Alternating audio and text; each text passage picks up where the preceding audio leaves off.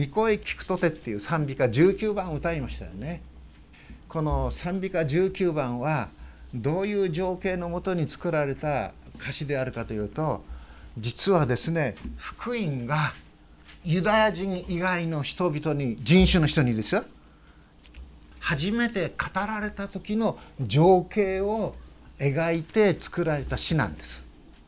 それは人の働きのですね10章というところに出てくるんですけどもそこにはですねペテロがですねカイザリアという地中海に面した大変美しい綺麗な町がありますけどもそこに駐在しているですねローマの百卒長のコルネリオという家を訪ねていってそしてそこでコルネリオの家に集まっていた人々にですね福音を語るその状況が事細かにですね書かれているところなんです。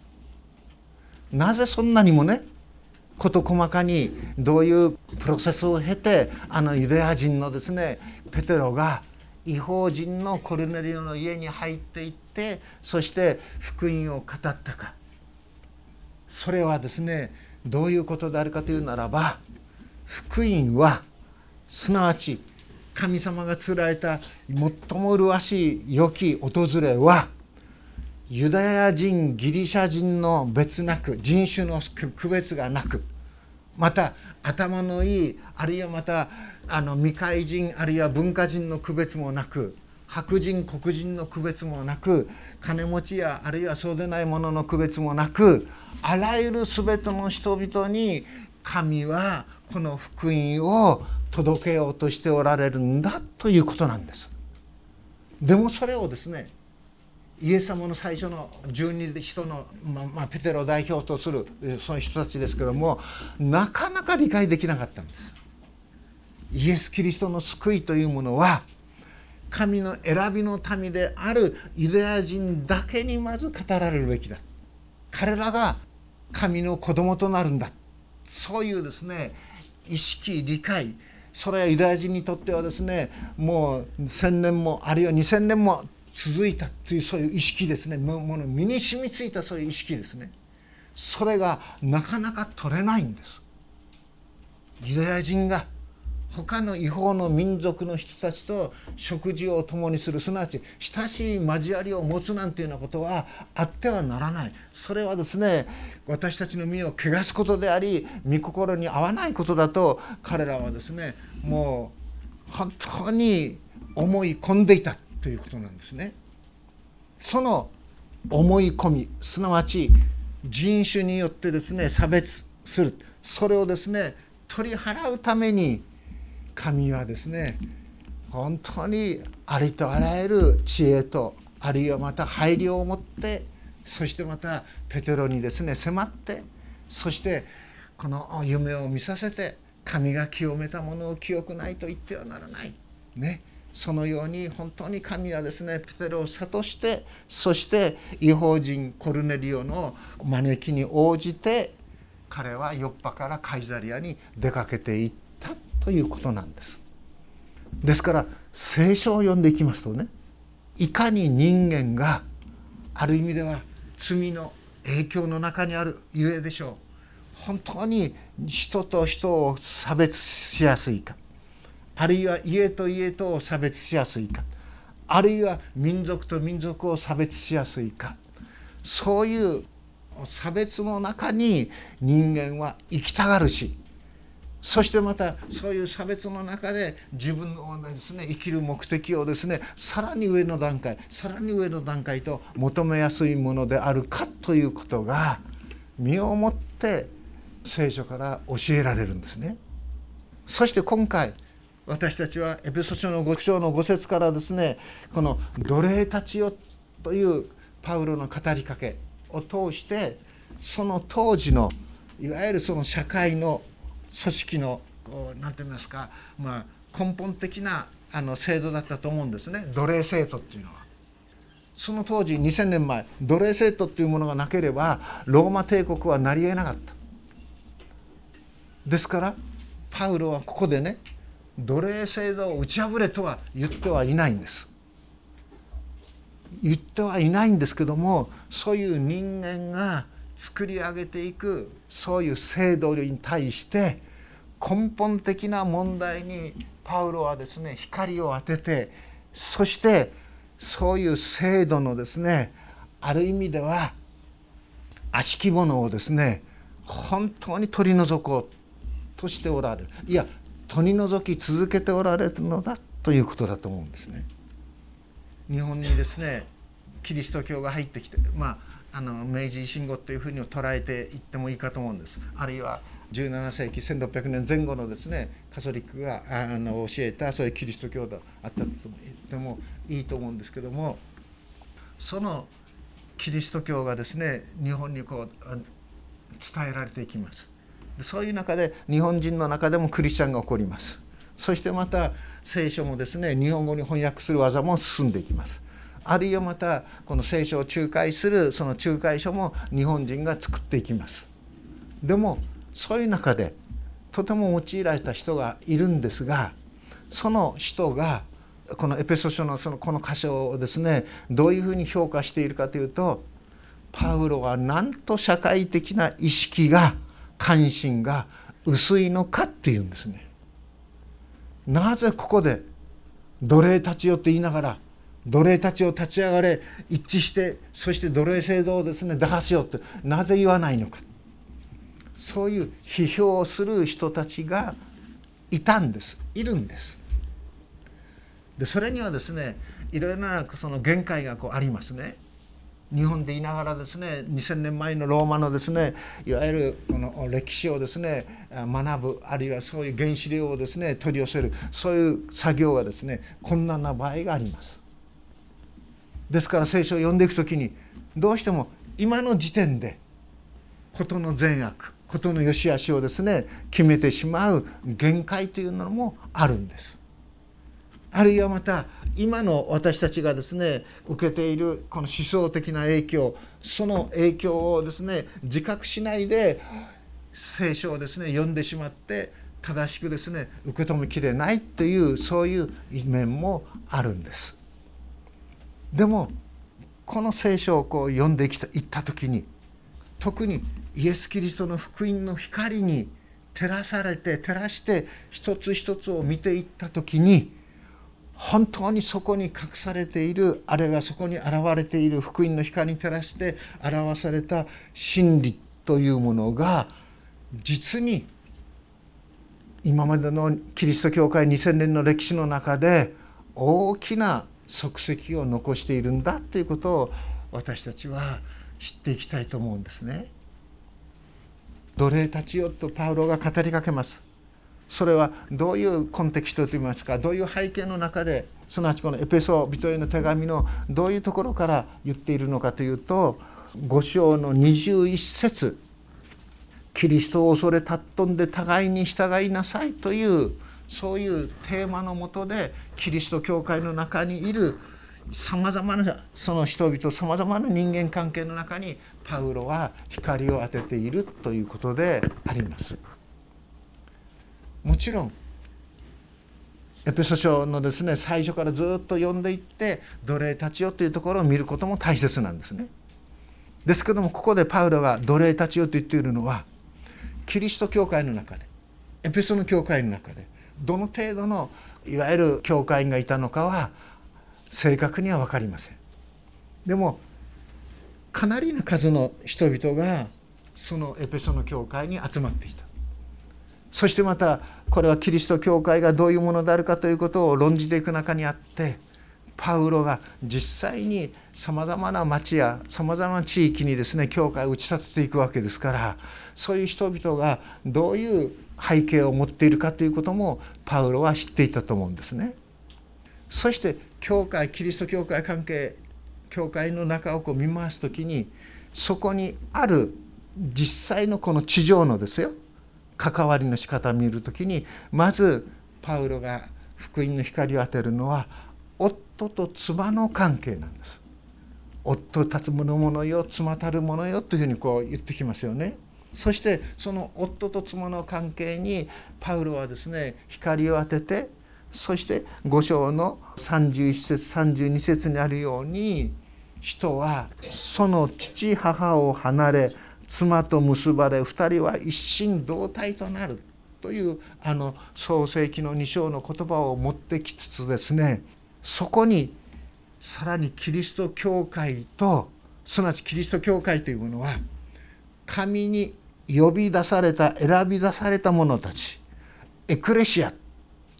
神の声を聞いてその元に集まった人たちということなんです。呼び集められた者たちということです。エクレシア。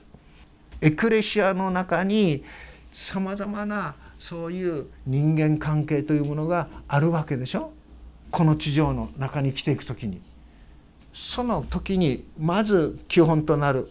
それは何かというと言うならば夫と妻の関係ですよねそれをパウロは取り上げて妻が夫のために整えられてそして一番美しい形で夫に嫁いでいくそのことをパウロは頭の中に描いていたと思うんですね。そのように教会が神に呼び出された教会の一人一人私たちの一つ一つが整えられて最も麗しい状況になって栄光の栄光というのは素晴らしいということですよね。栄光の教会となってそして花婿なるキリストに嫁ぐそれがこの教会の目指すべきゴールですよということをパウロはここで5章の後半で言うわけですよね。これが偉大な奥義なんだっていうんです。そしてそのキリスト教会はさまざまな国の人々さまざまな階層の人々によって成り立っていくわけなんですけどもやはりキリスト教会を築き上げていくこの地上でのですね根本的なその人間関係は何かというと夫と妻ですよ夫婦ですよということをパウロはここで言うわけですね。そして今度は6章の1節からのところに1節から4節までのところに来ると親子の関係でしょ子供たちをね主にあって両親に従いなさいって言います。このことはとっても大切なことです。なぜならばその戒めあのモーセの10回の中で最初に人間関係の中で出てくるのは父と母を敬えでしょ。その父と母を主にあって敬うということの中に神がどういう祝福を与えてくださるかというならば幸せを与えるんだということです。父母を敬うそこに幸せがあるんですよ。そしてその幸いこの地上での幸いですよ。それはまた天国がつながりますけどもこの地上での幸い喜びがあるんですよ。そしてそれだけではありません。父母を敬う者はにはですね長寿を約束しますよということなんです。約束の友だっていう戒めなんです。それをここでパウロは言いますよね。ですから父たちを子供をね怒らせてはいけないですよ。すなわち叱ることと怒ることの違いをパウロはここではっきりと言います。怒るっていうのは親の感情にですね支配されて親の感情のですね激口としてビャーッとやってしまうことでしょ。叱るというのは子供のためをもっていいことと悪いことをその子が納得するような仕方で諭すということでしょ。それが叱るとね怒るのその違いですよね。昨日ですね NHK の地上波の山田洋次監督が作った「少年虎次郎」あれやってましたですね。山田洋次監督らしいなというふうに見ながらこう見たんですけども本当に虎次郎が通う学校の先生がね英語の先生。が登場するんですよねでも英語の先生なんですけど鉛が強いんですですからね英語の発音がですね、えー、その鉛方言そのものがブワーって出てきますからあ何言ってるのか分からなくなるんですね。私が英語で話すとですね栃木弁ですからズーズー弁なんですね。えー、でどんな文章でもですね栃木弁はヒューッと尻上がりなんです。英語のシューッと尻上がりはみんな疑問符でしょ？肯定文でもねヒューッと尻上がりになっちゃうんです。ですからね、えー、結構英語の発音してですね私も何回か笑われました。わあ D なんであんなね D なんだなんていう。きちんと発音できないんですよね。それは方言。でその先生がでも虎次郎に謝るんですね。謝るのは何でかというと虎次郎生徒の気持ちを本当に汲み取ってあげないで実の海の母に合わせてしまうそういうことに対して本当に悪かったって言って謝るんですね虎次郎に。でその時にですね驚くんです。なぜ偉い先生がね僕みたいな生徒に先生というならば生徒をですね。叱るのが務めのような人がなぜ僕にですね謝るのか。そうするとその先生が言うんですね。いやたとえそれがですね生徒であろうとたとえそれがですね女性であろうとたとえそれがどんな人であろうと悪かったならば謝るんだって言うんです。悪いことを悪いとしてね謝る。謝ることを知らない人間は実に不自由な生き方をしますよね。実に肩意地張ったそういう生き方に流されてしまいますよね。でも事の人間関係がねたとえ上下であろうと同じ水平であろうと何であろうと悪いことをしてしまったというならば本当に真心からですねすまなかったっていうふうに謝ることのできる人は本当に人間関係を伸びやかにね生きることができますね。受け止めていくことができますよね。おそらく山田洋次監督はその先生の影響を少年虎次郎は本当に受けたんだろう。そういう背景の中にああいう「男はつらいよ」みたいなその映画を脚色していったんではないかというふうにも思うんですね。聖書の影響を受けてますね。人間をね一人の人間として接していくということこの旧説に書いてあるようにですね神は、ね、主はね人を差別されることがないそのことをあなた方は知っているんだろうということですね。これとても大切なメッセージです。そうしてその思想の上にですねその福音の世界の中でパウロはですね奴隷たちよと語りかけてあなた方はキリストに従うように恐れおののいて真心から地上の主人に従いなさいよとこう言うんです。真心から地上の主人に従いなさい。恐れおののいて。ね。キリストに従うように。真心から真心というのは本当に一つ心になってということですね。上辺だけでなくということです。真心からっていうのは。本文ギリシャ語の本文ではですね「目」という言葉と「奴隷」という言葉がくっつけて一つの言葉になってるんです。すなわちそれは目先だけの奉仕。ね。主人の目の色ばかり伺う奉仕であってはいけませんよということです。目先だけの奉仕ではいけませんよということですね。本当に一つ心になって主に使いなさいよ。その人に使いなさいよ。そして御心を行う場合もですね御心だから仕方がないわ機械的にやればいいそういうことではなくてここでですね魂を揺り揺り動かすようなそういう言葉が使われているんですね。本当に心から喜んで行いなさいよということです。心から喜んで行いなさいよということですね。喜んで行う賛美しながらやりなさいよということですね。私あの聖歌隊に加わらせていただいているんですが時々体がしんどくて休む場合もありますけど聖歌隊に加わっている一つの恵みはですね息の呼吸の仕方とか声の出し方とかじゃなくて歌詞を何回も何回も歌うでしょ？そうしますとね本当に記憶力が衰えているんですがすぐ忘れてしまうようなそういうことになるんですがその賛美歌がですね何かをするにつけてもいつも頭の中をこう巡る回るんです。何をしてても。例えて言うならばこの根の白石のプールに行ってゆったり泳いでる時もですね「感謝します」という言葉がですねピューッとこう出てくるんですね。でまたあの皿洗う時もですね、えー、なんか「しゃあないな」っていうんじゃなくて「えー、感謝します」っていうのはこう出てくるんですね「賛美します」ですから賛美しながら感謝しながら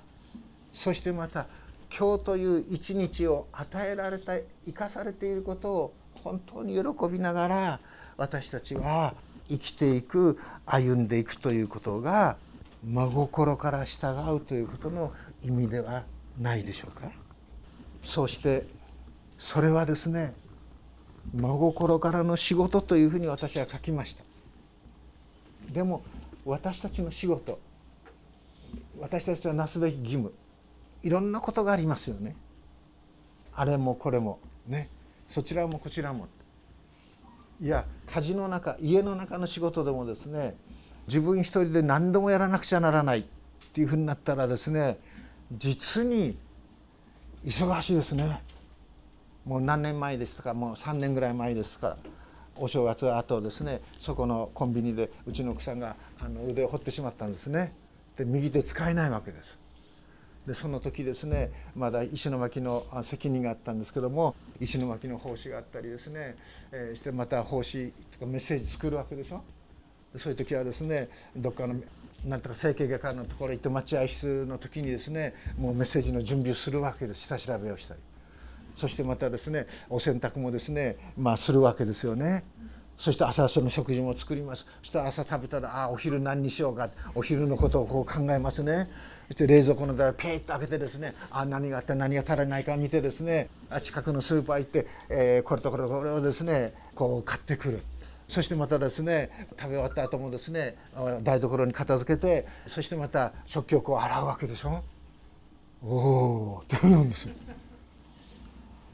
ね。でそういう間にですねえー、またあ釣りも行きたいなと思って釣りに出かけるわけですよね。であたまったなとあ燻製にもしたいなと思って燻製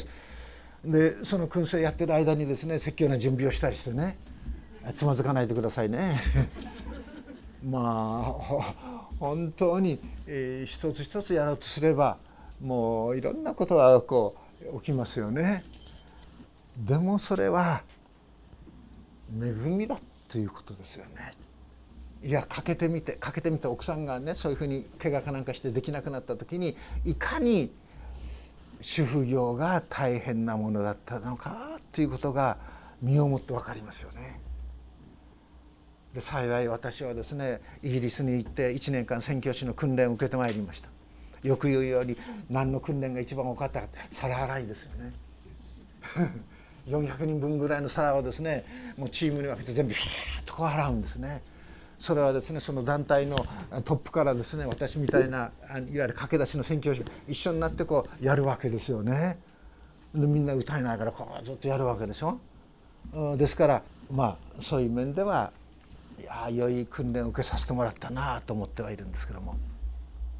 本当に真心から心から神の御心を行うっていうことそして私たちが忘れてはならないのは何かというと相手によって手を抜いちゃいかんよということです。相手がね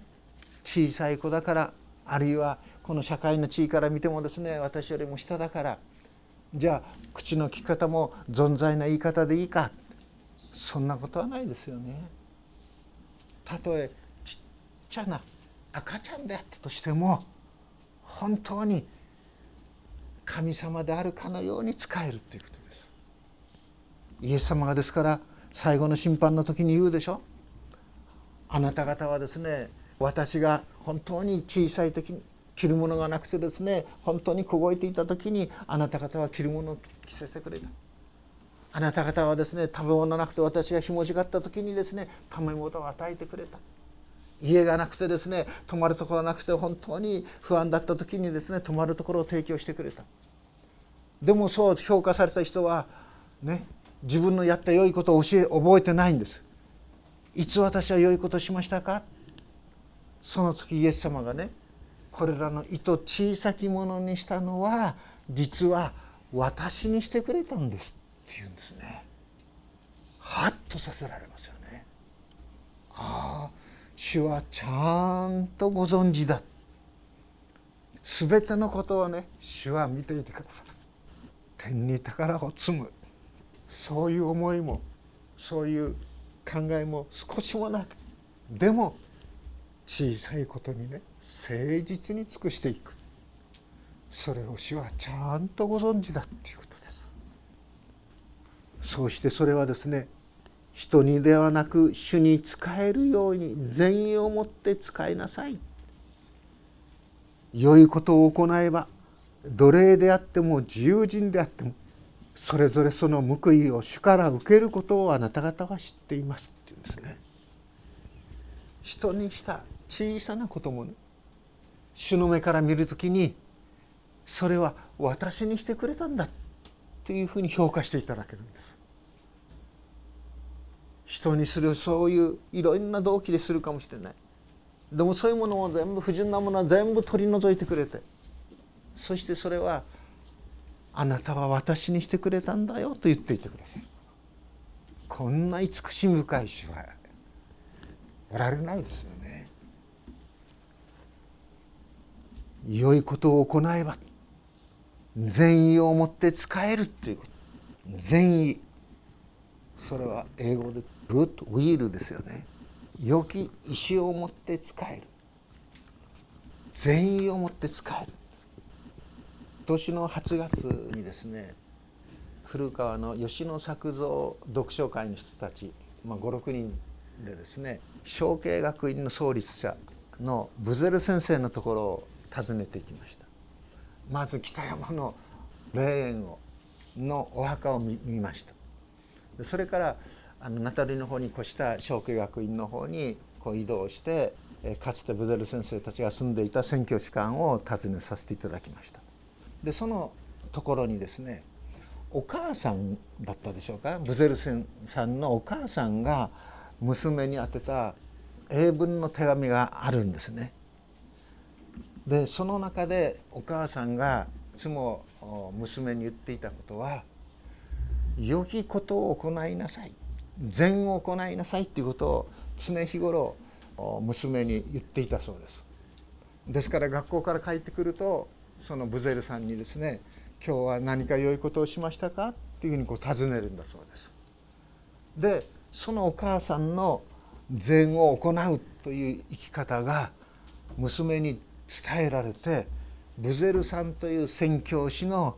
いわゆる一番の根本に良きことを行うということが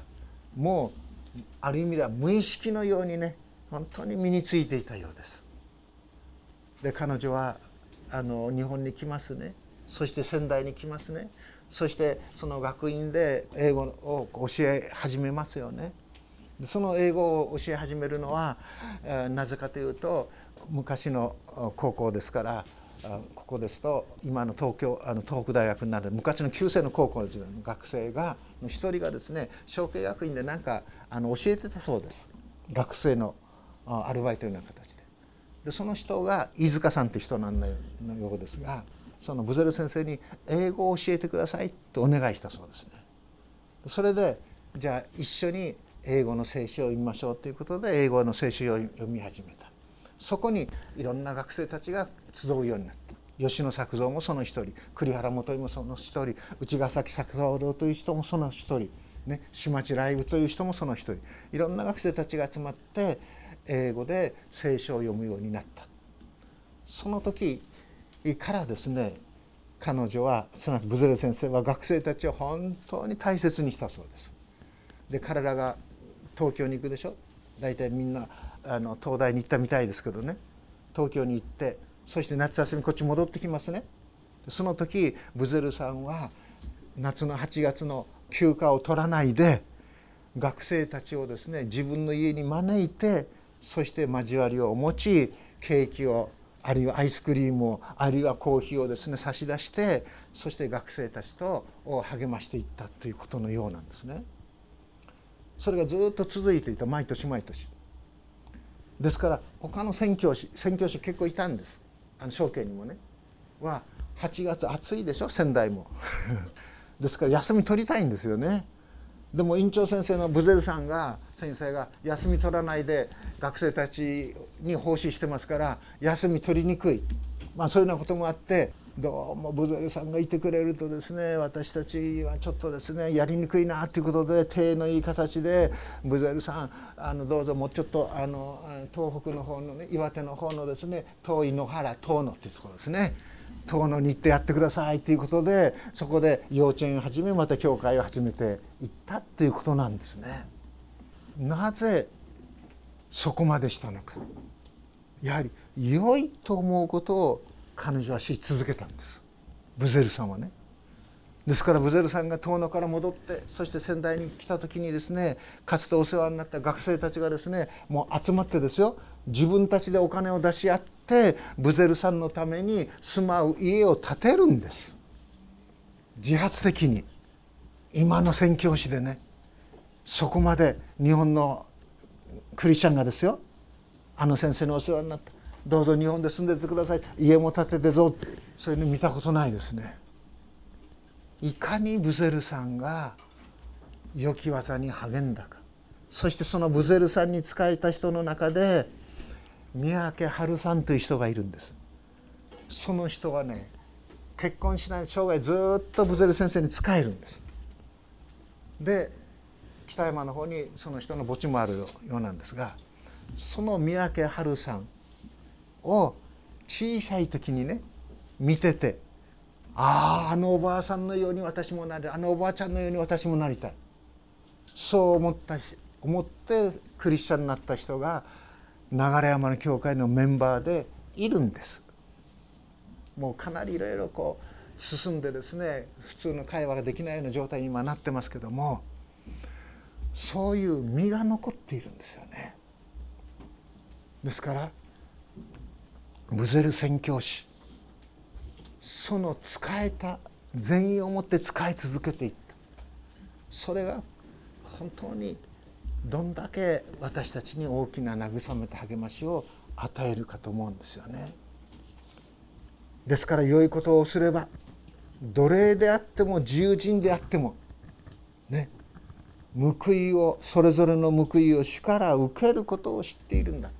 報い主は報いてくださるんですよということです。天に宝を積むというのはそういうことでしょうね。主から報いを受ける報いとは何か？パウロはですねそれは義の栄冠だ。義の栄冠が私のために用意されているだけです。かの日には正しい審判者である主がそれを私に授けてくださるのです。私だけではなく主の現れを慕っている者には誰にでも授けてくださるのだって言うんです。パウロだけじゃないって言うんです。イエス様を愛しイエス様に本当にお喜び。そしてイエス様の現れを慕っている人にはね誰でも義の栄冠を授けてくださるのだということです。それが恵みなんですね。じゃあ行いに応じて恵みが与えられるのか。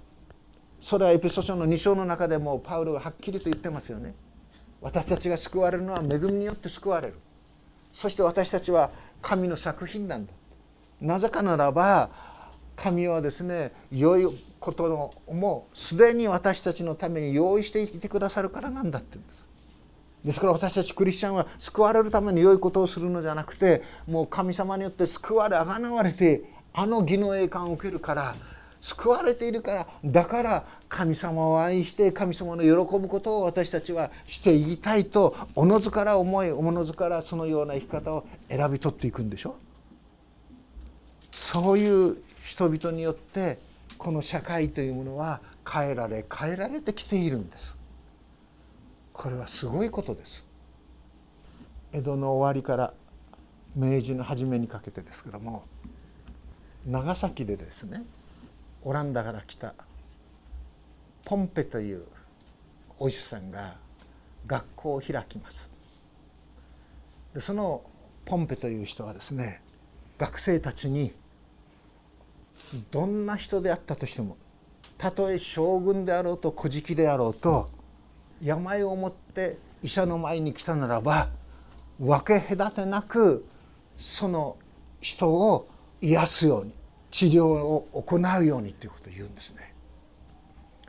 でそれをですね本当に身を受けて身をもって教えをですね受け止めた人が松本良順っていうんですけども、まあ、まあそういう人の関係で東大の医学部の基礎がですねできていくんですがすなわちそういう医者のね信仰を持ったクリスチャンの医者の生き方それがその世界を変えていくんです。その前は医者の世界でもねお殿様だけ見る医者町人だけ見る医者もういろいろいろいろ差があったんです。ですから町医者っていうとなんかこうねちょっとこう下に見たようなそういう言い方をするでしょ？でも医者はね本当にこの聖書に従ってあるいは医者だけじゃありませんよ。どんな企業家も聖書に従っていく時にその社会を変えていくんです。そういう力があるということです。でそういうことがですね聖書の中でですね繰り返し繰り返し出てきますよね。教会が大きくなっていきます。教会がいろんな地域にですね築き上げられていきます。そこにはですね本当にですね貧しい人もいますでしょうし本当に不幸な生い立ちを持った人もいるでしょうしあるいは豊かな人金持ちたちもですねそこにはですね集っていきます。その時ヤコブはですね金持ちたちにねすごい警告を発しているんですね。聞きなさい金持ちたち。あなた方の上に迫ってくる悲惨を持って泣き叫べって言うんです。あなた方の富は腐っておりあなた方の着物は虫に食われておりあなた方の金銀には錆が来てその錆があなた方を責める証言とにあなた方の肉を火のように食い尽くします。あなた方は終わりの日に財宝を蓄えました。見なさいあなた方の畑の借り入れをした労働者への未払い賃金が叫び声を上げていますっていうんですね。払うべき賃金を払わないで。労働者をですね脅してそしてその労力をですね奪い取るようなそういう泥棒のようなことをして金を儲けている者たちをあなた方は裁きの日にどのように恐れなければならないのかとヤコブは叫ぶんですよね。そして教会の人々の中にももし教会の人の中にですねきれいな着物を着た人が来たならばあなた方はですねはいこの良い席をみすぼらしい服を着た人が来たならばあなた方はですね私の足元に座っていなさい。そんな差別をしてはならない。誰がそんなことを教えたのか。というようなことをヤコブは書いているんですね。ですからキリスト教会それはイエス・キリストがこの地上にキリスト教会を本当に築き上げてそしてその教会のさまざまな分野を通してこの世をあるべき形に変えていこうとしているということです。その使命は大きいですよね。そして明治維新後もそういうクリスチャンたちのですねそういう使命でいろんな面での改良が図られてきますよね。刑務所を出た青年たちが働く場所がない彼女たちのですね身元引く益になってくれる人がないそれを嘆いた友岡康介という人はあの北海道の遠軽にですね家庭学校を築いてそういう施設をですね運営していくあるいはですね本当に性を売り物にするようなそういうところでですね本当に悲惨な生涯を送った人たちを千葉県のですね刈田村というところを作ってですねそういう姉妹たちを本当にお世話している牧師さんも出てくるわけです。あるいは西成の方でもそうでしょうね。そういうだけでありません。本当に私たちはこの世の中にあった血の塩であり世の光であるとこう言われていますけども私たちのそういう光をねあるいはまた支えを本当に待っている人たちもたくさんいるんだということを私たちは知っていきたいと思うんですね。恵みの賜物を受けることをあなた方は知っています。この場合の受けるっていうのはただ単にポッと受けるっていうんじゃないんですね。受けるという言葉の本来の意味はお金を銀行に預けとくでしょそうするともう満期が来た時にそのお金をですね下ろすことができるでしょすなわち預金を返してもらうそういう意味での受け取るということなんですですからここで言われているすなわちエペソードの中で言われているあなた方はですねそれぞれの報いを主から受けることを知っている場合の受けるというのは天に宝を蓄えたものを主はね私たち一人一人にですねちゃんとお返ししてくれるっていうことなんですって。じゃあそれは恵みじゃないじゃないですか。でもエペソ書の2章を見ると良い行いもあらかじめ主は用意してくださっているんでしょ？ですからあなたは受け取っていいんだよと主から受けた時にいや私は受け取る資格がありません。でもイエス様はその時ねあなたはこの糸小さきものにしたのは私にしてくれたんだ。そういうふうにして私たちに報いてくださるということです。まさに主のご配慮。主の配慮の細やかさ。それらがですね本当に聖書の中にいろいろと描かれている。いろいろとこの書かれているですね。祈ります。天の父なる神様まことにはあなたはイエス・キリストによって私たちを根本から新しく作り変えあなたのしもべとしてあなたの子として私たちを祝福してくださる生ける主であることを覚えてありがとうございます。すべての霊的祝福をもって私たちを祝福してくださるとこのエペソの手紙に書かれてあるように決して消え去ることのない確かに残るそのようなあなたの霊の祝福を私ども一人一人が受け取ることができるようにいやそれを仰ぎ見つつ私たちが嘆くことなくあなたの御心と御胸を神様受け止めていくことができるように帰りに導いてください。愚かなもの語らせていただきました。しかしなお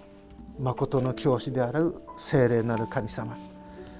あなたがお一人お一人に親しく望んで慰め癒し励ましをお与えください。キリストイエスの皆によって祈ります。アーメン。